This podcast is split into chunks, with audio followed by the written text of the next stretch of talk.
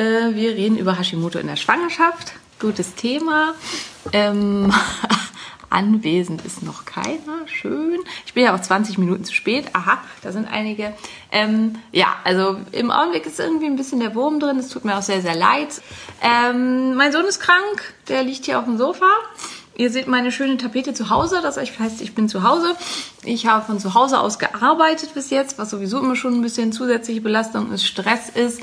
Und habe meine Patiententermine hier irgendwie erledigt und mich gleichzeitig um mein krankes Kind gekümmert und bin deswegen jetzt ein bisschen spät dran und mache jetzt mein Live und ich hoffe, ihr verzeiht mir, dass es heute deswegen ein bisschen kürzer sein wird.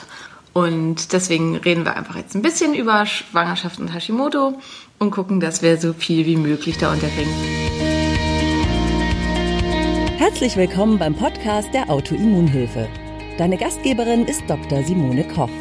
Hier erhältst du Wissen über Autoimmunerkrankungen, die wichtigsten Zusammenhänge rund um die möglichen Behandlungen sowie viele nützliche Tipps und Tricks, damit du deinen Alltag bestmöglich gestalten kannst.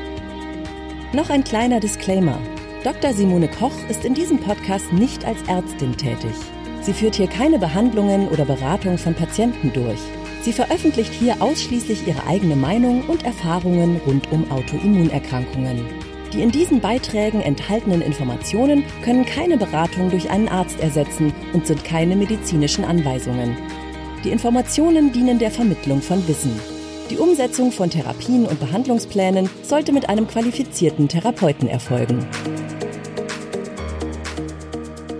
So, also, letztes Mal hatten wir Kinderwunsch und die Tatsache, dass oft gesagt wird, habe ich jetzt gerade auch wieder irgendwo gelesen in einem Instagram-Post, dass eine geschrieben hat, ja, sie hat PCOS und Hashimoto und deswegen kann sie ja quasi überhaupt nicht schwanger werden, dass das an sich Quatsch ist und dass das durchaus möglich ist mit einer richtigen Einstellung und dass man da eben entsprechend ähm, guckt, dass man das durchaus hinkriegen kann. Jetzt sagen wir mal, ich bin schwanger und ich habe Hashimoto. Ähm, jetzt ist natürlich super entscheidend, also erstmal ganz, ganz wichtig sind die ersten Wochen weil ob eine Schwangerschaft erhalten bleiben kann und erhalten wird, hängt ganz stark davon aus, ab, wie gut die Schilddrüseneinstellung in, ähm, im ersten Trimenon ist. Das heißt, hier muss ganz genau geguckt werden, dass eine ausreichende Versorgung mit Schilddrüsenhormonen gewährleistet ist und tendenziell die Schilddrüsenmedikation deutlich nach oben genommen werden. In der Schwangerschaft steigt statistisch gesehen der Bedarf an Schilddrüsenhormonen mit dem Eintritt der Schwangerschaft um 30 Prozent. Wer also überhaupt keine Unterstützung hat und keinen Frauenarzt hat, der da irgendwie bereit ist, vernünftig nachzugucken und aus welchen Gründen auch immer nicht die Möglichkeit hat, dasselbe im Labor zu überprüfen, der sollte in Eigenregie tatsächlich die Schilddrüsenhormone mit dem Eintritt der Schwangerschaft um 25 bis 30 Prozent erhöhen.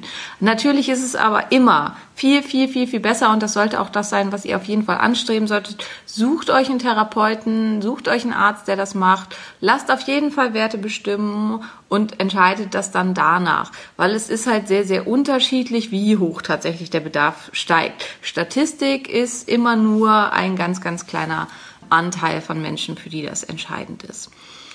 Nächster Punkt ist, also wenn, wenn man diesen Teil gut hinter sich gebracht hat, oder ein wichtiger weiterer Punkt ist wieder, was ich schon im letzten Live gesagt habe, der Progesteronmangel. Ganz, ganz viele ähm, Frauen mit chronischen ähm, Erkrankungen, mit Autoimmunerkrankungen leiden unter Progesteronmangel.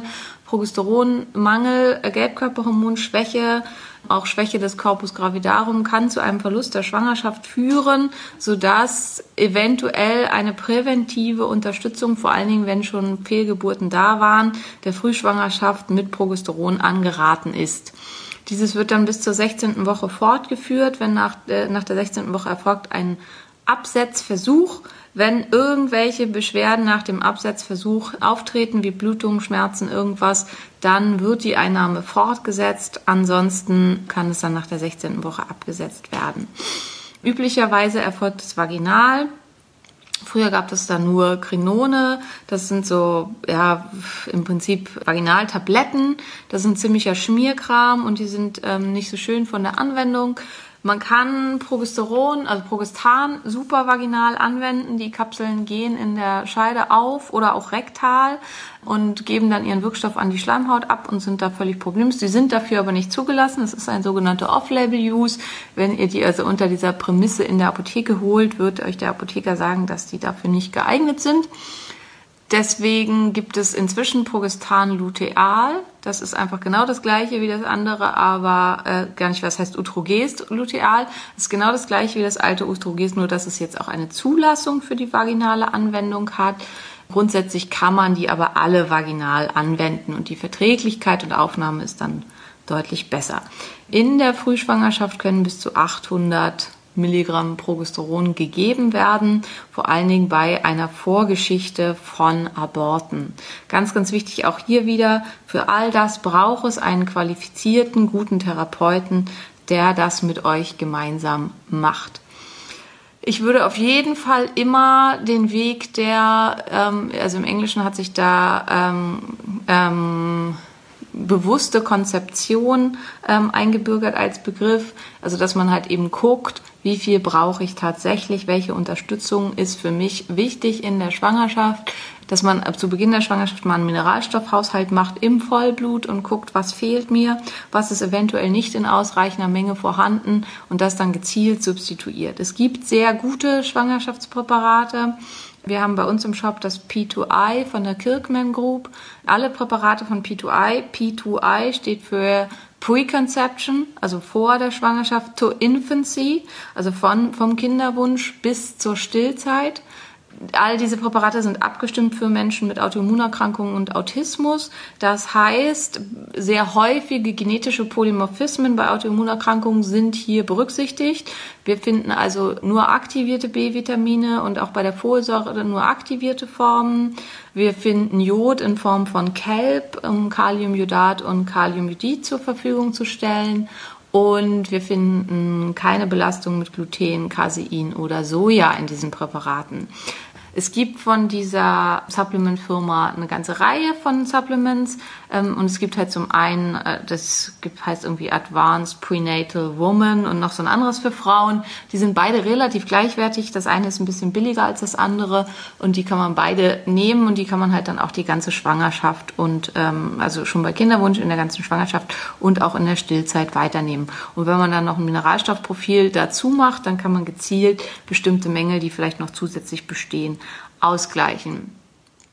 Ähm, ein Organ, was schnell in der Schwangerschaft ja, überfordert ist, ist die Nebenniere. Also auch hier ist eine Unterstützung gut und hilfreich. Und was man sich einfach klar machen muss, ist, wir bauen ein neues Leben.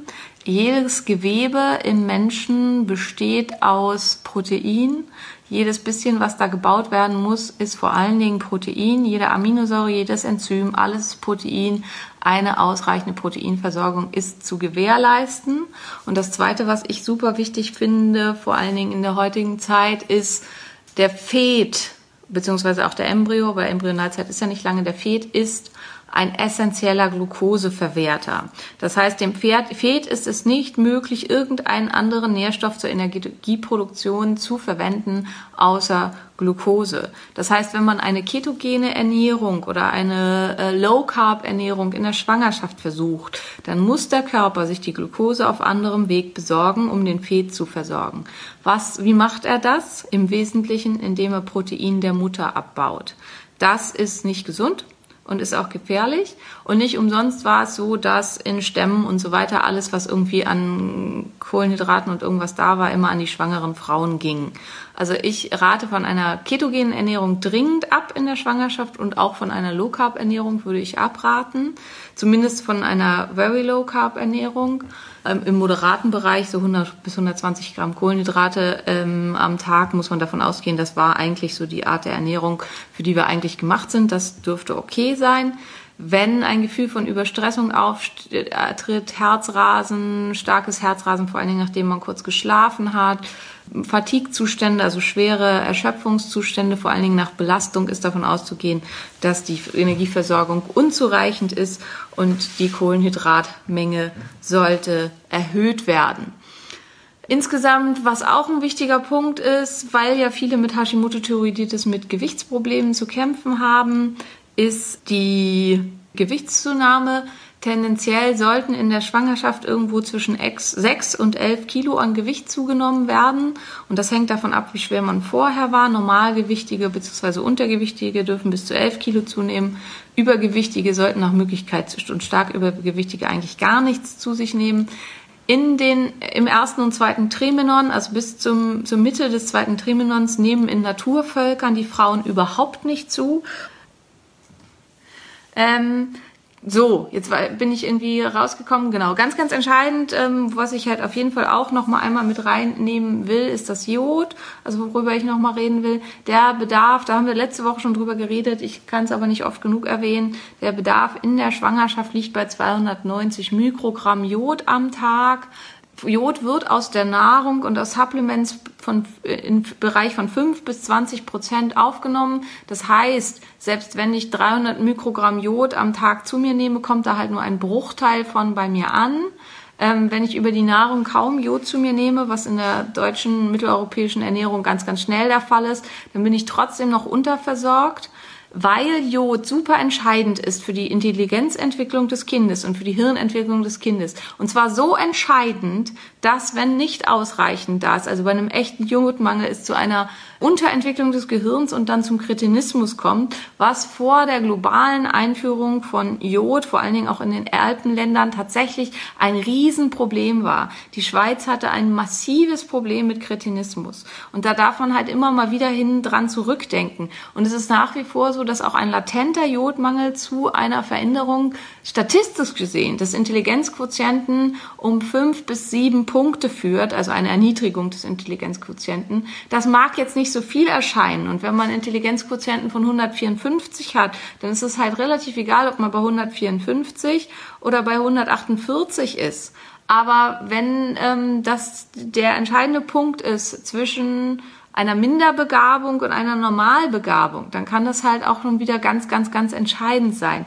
Und das ist was, was wir relativ einfach in der Hand haben. Deswegen achtet auf eure Jodversorgung. Und das hat halt, es wird keinen Schub auslösen, weil es ist einfach der Bedarf, den euer Körper hat. Und das wird in dem Moment dann verbraucht. Und es ist damit keine Überversorgung mit Jod. Und das erhöhte Risiko für Hashimoto-Thyreoiditis und Hashimoto-Schübe mit Jod ist die Überversorgung. Und ähm, das ist das, was, deswegen rede ich da immer wieder drüber. Das ist ganz, ganz wichtig, dass ihr euch das klar macht. Eine Über, also eine Versorgung mit 300 Mikrogramm Jod am Tag, von der nur 5 bis 20 Prozent überhaupt aufgenommen werden, kann nicht zu einer Überversorgung kommen, wenn schon der Bedarf bei 290 Mikrogramm im Körper am Tag liegt. Und dieser Bedarf besteht immer, völlig egal, welche Erkrankung ich habe. Also völlig egal, ob ich Hashimoto habe oder ähm, Fußpilz. Ähm, ich habe immer einen Bedarf von 290 Mikrogramm Jod am Tag. Und der muss eben auch gedeckt werden. Und wenn der nicht gedeckt wird, führt das zu massiven Problemen. Führt das zu einer Unterversorgung beim Kind, führt das zu einem eventuellen, im schlimmsten Fall Verlust der Schwangerschaft durch eine, eine ausreichende Produktion von Schilddrüsenhormonen und ähm, führt das zu Schwierigkeiten um Ovar und führt das zu diversesten Problemen bei der Mutter und nach äh, der Schwangerschaft und vor allem nach einer Stillzeit dann halt eben auch zu einer massiven Joddepledierung. So, das waren die ganzen Punkte. Ach genau, wir waren bei Low Carb bei der äh, Geschichte. Also was wir halt auch da oft als Fehlkonzept haben und bei Gewichtszunahmen ist diese Idee, man müsse massiv an Gewicht zunehmen in der Schwangerschaft. Das ist nicht so. Naturvölker nehmen, wie gesagt, in den ersten zwei Trimenons überhaupt nicht zu an Gewicht. Und genau, was ich eigentlich sagen wollte, der Fet wiegt zu diesem Zeitpunkt in der 24. Woche um die 500 Gramm. Wir haben zwei Kilo Zunahme durch mehr Wasser im Körper, durch die Andersverteilung der Flüssigkeit und wir haben eine Größenzunahme der Gebärmutter von ungefähr 600 Gramm. Das heißt, wir kommen dann auf eine Gewichtszunahme von so in etwa drei Kilo. Insgesamt die Gewichtszunahme an Gewicht, was halt kein Fett ist in der Schwangerschaft, liegt so bis zum Ende hin bei 6,5 Kilo. Und äh, da muss man entsprechend dann gucken, ähm, alles darüber ist Fett und ist halt eben nicht in unserer heutigen Zeit nicht nötig. Diese Neigung dazu, starke Fettreserven anzulegen, ist halt, weil von Hungersnöten und so weiter auszugehen war und gerade für die Stillzeit, die energetisch extrem anspruchsvoll ist, ähm, äh, äh, Speicher anzulegen und den Körper entsprechend damit zu versorgen. So, im Prinzip habe ich da jetzt dann alles gesagt, jetzt will ich hier ein, zwei Fragen noch, wie wir jetzt, ich habe Histaminintoleranz und Jod geht null. Das hat nichts mit dem Jod zu tun. Es gibt keine Jodallergien. Jodallergien sind eine mehr. Man kann keine Jodallergie haben. Jod ist als Einzelstoff nicht komplex genug, um darauf eine Allergie auszubilden. Um Allergien ausbilden zu können, ähm, wer das ganz genau alles wissen will, findet das im Wissenspaket Jod, wo ich das ganz genau alles beschrieben habe. Ähm, Allergien kann man nur auf komplexe Proteine ausbilden. Jod ist kein komplexes Protein und damit kann man darauf keine Allergien ausbilden. Worauf man allergisch sein kann, sind irgendwelche Kontrastmittel. Daher kommt das so ein bisschen auch. Und es kann eben sein, dass die Schilddrüse als krankes Organ nicht in der Lage ist, Jod zu verarbeiten. Und es kann sein, dass, wenn eine Histaminintoleranz vorliegt, durch eine Zugabe von Jod bestimmte verarbeitende Prozesse noch stärker gestört werden. Dann muss man aber an die Ursache rangehen. Man muss den Darm sanieren, man muss gucken, dass man das da in den Griff kriegt. Man muss die Stresssachen runterbringen, weil äh, also vor allen Dingen wird halt auch viel Histamin ausgeschüttet und so weiter bei Stress. Und Ernährung ist nur eine kleine Komponente von Histaminintoleranzen. Ganz vieles, was sonst noch so vorgibt. Es gibt ganz viel Histamin-Liberationsprozesse in unserem Körper und ganz viel Histamin produzierende Prozesse in unserem Körper, die im Wesentlichen Wesentlichen durch Entzündung und sowas äh, produziert werden. Und wenn man die entsprechend runter, runterbringt, dann toleriert man auch wieder mehr aus der Ernährung. Und der Bedarf an Jod, und das ist einfach ganz wichtig, da möchte ich, dass ihr das für euch verinnerlicht, ist immer gleich. Jod ist essentiell. Ohne eine gewisse Menge an Jod stirbt man, genauso wie eine gewisse Menge an Histidin. Und es ist halt eben, man kann sich da nicht einfach hinsetzen und sagen, ich vertrag das aber nicht und damit brauche ich das auch nicht, weil das ist nicht so. Also auch wenn ihr das nicht vertragt, dann muss es einen Weg geben und dann muss man einen Weg finden mit seinem Therapeuten und dem, was man tut, dass man davon so viel wie möglich wieder reinkriegt. Weil brauchen tut euer Körper das trotzdem. Und das ist jetzt überhaupt nicht böse gemeint oder irgendwas, weil ansonsten hat man so eine sich immer wieder in den Schwanz beißende Katze. Also mir geht's super schlecht und deswegen bin ich mangelversorgt und weil ich mangelversorgt bin, geht's mir schlecht. Und dann komme ich überhaupt nicht vorwärts. Und das ist halt dann super nervig und blöd. Ähm, zu welcher Zeigezeit nehme ich Jod am besten ein? Das ist eigentlich völlig egal, da Jod tendenziell aber leicht aktivierend wirkt, würde ich es morgens nehmen, weil man sonst eventuell schl äh, ähm, schlecht schlafen kann. Ähm, die P2A-Supplements, ich würde die auch morgens nehmen, was aber in der Schwangerschaft einfach der Fall ist und auch außerhalb der Schwangerschaft von diesen ganzen Supplements wird einem tendenziell kotzen schlecht. Das ist auch, auch was, was ich halt ganz oft gesagt kriege. Ich vertrag die nicht, weil mir wird davon schlecht, deswegen habe ich sie nicht mehr genommen. Wer die nicht verträgt, ist euer Magen. Der Magen mag diese Menge an Zeugs nicht und bei mir ist es so, wenn ich die auf leeren Magen nehme, auch außerhalb der Schwangerschaft, dann vergeht so eine halbe Stunde oder so und dann muss ich brechen. Das liegt daran, dass, weil mein Magen auf diese hohe Menge an Mineralien und Salzen super empfindlich reagiert und die dann halt eben wieder loswerden will. In der Schwangerschaft war das bei mir extrem. Da musste ich quasi nur an so einem Supplement riechen und dann äh, habe ich das schon wieder ins Waschbecken gebrochen. Das hat nichts mit einer Unverträglichkeit zu tun, sondern eben mit einer Magenreizung. Das heißt, am besten nimmt man das nach der größten Mahlzeit des Tages, optimalerweise irgendwann mittags, weil zum Abend hin kann es halt sein, dass es aktivierend wirkt, weil die B-Vitamine, die da drin sind, wirken aktivierend das Jod, was da drin ist, kann aktivierend wirken. Ähm, ist noch ein Mini-Teil Vitamin D drin, das kann auch aktivierend wirken. Und dann kann es sein, dass ihr, wenn ihr es zur Nacht nimmt, nicht schlafen könnt. Also insofern würde ich es nach der größten Mahlzeit mittags nehmen. Ja, die Aufnahme ist dann schlechter als auf leeren Magen, aber immer noch viel besser, als wenn man davon spucken muss. Ähm, also insofern das meiner Meinung nach der beste Kompromiss. So, jetzt haben wir unsere halbe Stunde trotz allem halbwegs voll gemacht. Tristan und ich sagen Tschüss. Und ähm, ich wünsche euch noch einen wunderschönen Tag und ich werde mich darum kümmern, die technischen Probleme diese Woche auf die Reihe zu kriegen, auf dass wir nächste Woche wieder mit großer Kamera und mit besserem Bild und mit für mir lesbaren Kommentaren, zumindest allen lesbaren Teil kann ich hier immer lesen, Teil nicht, ich verstehe es nicht so richtig, ähm, wahrnehmen können. Also schön, dass ihr alle da wart. Ich habe mich ganz doll gefreut. Nächste Woche reden wir über die Stillzeit. Das ist ja immer alles jetzt so ein bisschen gemischt, aber ja ja, viel Fisch äh, zu essen, um seinen Jodbedarf zu decken. Also erstens ist da so viel Jod gar nicht drin. Und zweitens ist Fisch natürlich wieder sehr schwermetallbelastet, was halt da auch wieder schwierig ist. Ja, also ich würde mich gar nicht so sehr darauf versteifen, ob ich das jetzt nehmen kann und wie viel ich da nehmen kann und so weiter, sondern ähm, ich würde gucken, was steht denn sonst noch dahinter und wie kann ich das entsprechend verbessern. Weil, also zum Beispiel, das fand ich halt super beeindruckend, weil ich das, ähm, als ich in der Hautklinik war, mit begleitet habe. Es gibt tatsächlich, das hatte ich schon ein paar Mal, das erzähle ich jetzt noch, es gibt halt das sogenannte Pizza-Stress-Syndrom. Und da geht es auch um Histamin und um Histaminintoleranzen und ähm, Allergien. Und wenn jemand, der das hat, eine Pizza isst unter ganz normalen Umständen, dann hat er halt gar nichts. Und wenn ich den aber unter Stress setze, und im Krankenhaus macht man das dann, indem man ihn durch die Klinik rennen lässt, ähm, da ist ja meistens viel Platz, und ihn dann eine Pizza essen lässt, dann kriegen die alle Symptome von einer Histaminintoleranz, zum Teil inklusive anaphylaktischem Schock. Ähm, das ist das sogenannte Pizzastress-Syndrom. Warum? Durch das Laufen und die körperliche Belastung wird bereits so viel Histamin ausgeschüttet, weil halt auch Anstrengung, Belastung und Stress zu einer Histaminausschüttung kommt, dass die histaminverarbeitenden Systeme bereits also das bisschen, was noch da ist, bereits total überlastet und ausgelastet sind und das, was dann zusätzlich draufkommt, nicht mehr funktioniert. Und das finde ich, ist, das ist ganz, ganz wichtig. Also alle mit Histaminintoleranz, macht euch das immer wieder klar. Wenn euer Mann euch ärgert, Histamin. Wenn ihr euch überanstrengt, Histamin. Wenn ihr eine leichte Infektion habt, Histamin. Und wenn dann noch die Pizza oben drauf kommt. Pizza ist jetzt, ihr sollt sowieso keine Pizza essen, aber es ist halt so als Beispiel. Wenn dann noch die Tomatensauce oder so oben drauf kommt, dann entgleist das System. Wären all die Stressoren vorher nicht gewesen, wäre wahrscheinlich die Tomatensauce kein Problem gewesen. Und man konzentriert sich viel zu sehr auf die Tomatensauce, weil an die anderen Sachen ranzugehen so anstrengend ist und so schwierig ist. Und in manchen Sachen vielleicht sogar unmöglich.